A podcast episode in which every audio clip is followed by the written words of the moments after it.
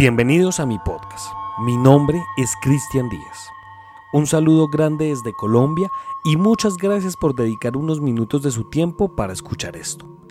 El día de hoy traemos a nuestro podcast un experimento que es bastante curioso y que nos deja pensando. Esto es algo que surge también, se dice en muchos foros de internet como un creepypasta, pero aquí no estamos para juzgar si es o no es real lo que vamos a escuchar y en mi caso lo que les voy a narrar.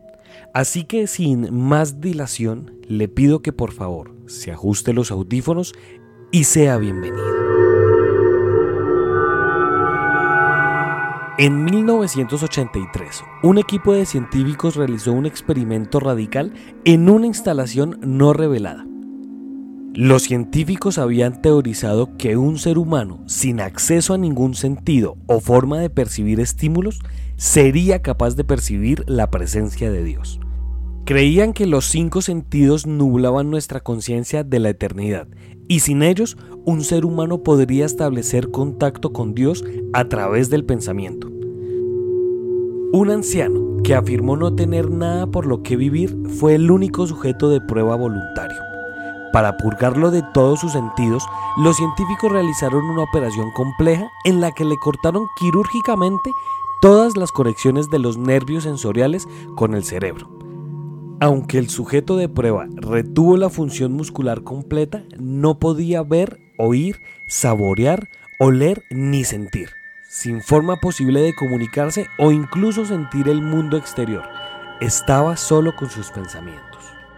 Los científicos lo monitorearon mientras hablaba en voz alta sobre su estado mental en oraciones confusas y arrastradas que ni siquiera podía escuchar. Después de cuatro días, el hombre afirmó estar escuchando voces bajas e ininteligibles en su cabeza, suponiendo que se trataba de un inicio de psicosis. Los científicos prestaron poca atención a las preocupaciones del hombre. Dos días después, el hombre lloró porque podía escuchar a su difunta esposa hablar con él y aún más, podía comunicarse.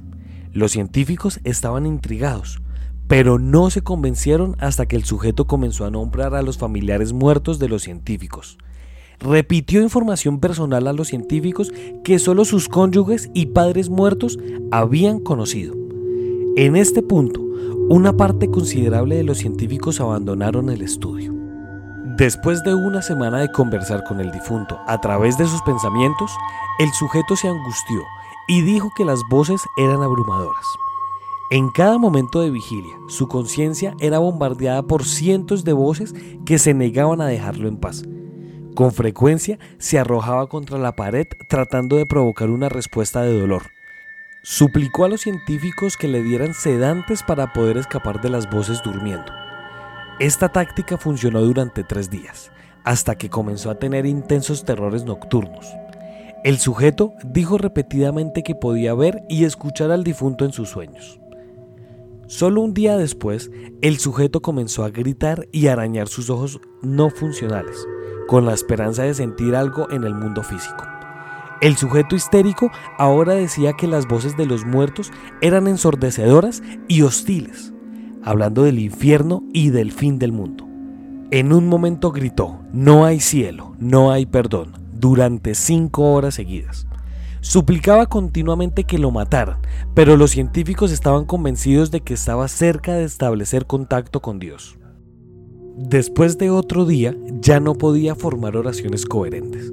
Aparentemente enojado, empezó a morder trozos de carne de su brazo. Los científicos se apresuraron a entrar en la cámara de pruebas y lo sujetaron a una mesa para que no pudiera suicidarse. Después de unas horas de estar atado, el sujeto dejó de luchar y gritar. Miró fijamente el techo mientras las lágrimas corrían silenciosamente por su rostro. Durante dos semanas, el sujeto tuvo que ser rehidratado manualmente debido al llanto constante. Eventualmente giró la cabeza y a pesar de su ceguera hizo contacto visual con un científico por primera vez en el estudio. Susurró, he hablado con Dios y nos ha abandonado. En ese momento sus signos vitales se detuvieron. No hubo causa aparente de muerte. Como nota final. Estudio de seguimiento 2000. Doctor GF. Departamento de Neurología. Nombre del hospital omitido. San Francisco, California. Un estudio reciente de una enfermedad degenerativa que afecta la función motora y el deterioro cognitivo a menudo conduce a las alucinaciones de los fallecidos. La muerte de las células y sustancias químicas específicas en el cerebro por esta enfermedad conducen a la pérdida del olfato, entre otros sentidos. Se desconoce la causa de la enfermedad. Las alucinaciones se presentan en el 39.8% de los pacientes, calificándose en tres categorías. Sensación de presencia, paso lateral, comúnmente en un animal, o ilusiones. Presente en el 25.5% de los pacientes, una ocurrencia aislada en el 14.3%, alucinaciones visuales formadas presentes en el 22.2%, aisladas en un 9.3%, y alucinaciones auditivas presentes en el 9.7%, aisladas en el 2.3%. Continuando estudios en San Francisco, California, 2003 presente. Para finalizar este podcast, daré, como siempre, unas pequeñas conclusiones. Yo conocí este caso que se titula, por si de pronto no lo han visto, se titula Gateway of the Mind o como la puerta a la mente. Yo conocí este caso como una creepypasta, pero después estuve investigando en ciertos blogs de, de internet, en ciertas páginas, y por lo menos sí decían que sí era real, que sí era algo que sí se estaba realizando o que se realizó y que se filtraron unas ciertas cosas.